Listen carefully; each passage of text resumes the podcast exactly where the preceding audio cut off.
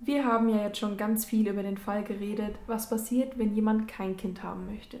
Im Falle einer Abtreibung ist meist klar, dass der Kinderwunsch nicht besteht. Doch was ist eigentlich mit denen, die ein Kind wollen, aber keins bekommen können? Oder Single-Frauen und Männer, die, alleine, die alleinerziehend eine Familie gründen wollen? Oder gleichgeschlechtliche Paare, die ein Kind bekommen wollen? Heutzutage gibt es viele Wege, den Babywunsch zu erfüllen. Ich werde euch einige dieser Wege jetzt erklären. Paare, die über den klassischen Weg schwanger werden wollen, können ihre Chancen auf eine Schwangerschaft verbessern, indem sie den weiblichen Zyklus mit einem Zykluskalender tracken oder einen Eisprungtest anwenden. Timing ist hier der Schlüssel zum Erfolg. Es gibt leider viele Fälle, wo es trotz großer Mühe nicht klappt. Dafür gibt es verschiedene Gründe. Trotzdem ist es möglich, schwanger zu werden mit Hilfe von Reproduktionstechnik. Bekannt ist das vor allem unter dem Namen künstliche Befruchtung. Darunter fallen mehrere Möglichkeiten.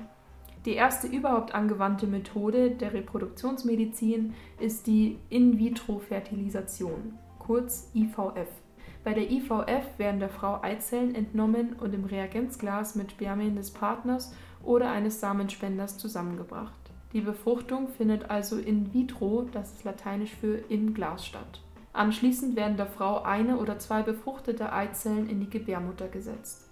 Voraussetzung für eine erfolgreiche Schwangerschaft ist nun, dass sich mindestens eine dieser Eizellen in der Gebärmutterwand einnistet. Sowohl Paare als auch Alleinstehende dürfen diese Leistungen in Deutschland in Anspruch nehmen. Die Krankenkasse beteiligt sich jedoch oft nur teilweise oder gar nicht an den Kosten. Eine weitere Möglichkeit ist die Insemination oder auch Samenübertragung genannt.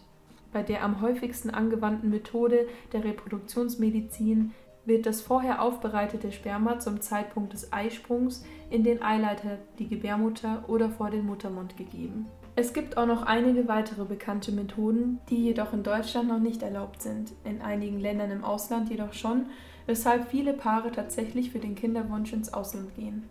Eine dieser bekannten Methoden nennt sich Leihmutterschaft. Eine Leihmutter trägt das Kind eines anderen Paares aus und bekommt dafür eine bereits befruchtete Eizelle, die nicht von ihr stammt, eingesetzt. Ein anderes modernes Familienkonzept ist das Co-Parenting, bei dem zwei oder mehr Menschen, die kein Paar sind, gemeinsam ein Kind bekommen und großziehen.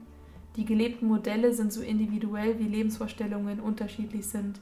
Manchmal tun sich zwei Singles, die entweder hetero oder homosexuell sein können, zusammen oft aber auch homosexuelle Paare. Hier besteht auch die Möglichkeit der Adoption. In Deutschland ist die Adoption für heterosexuelle Lebenspartner oder Ehepartner, homosexuelle Ehepartner und alleinstehende Personen erlaubt. Hier wird das adoptierte Kind gesetzlich so angesehen wie das leibliche. Das lange und aufwendige Adoptionsverfahren läuft über das Jugendamt und oder eine Adoptionsvermittlungsstelle.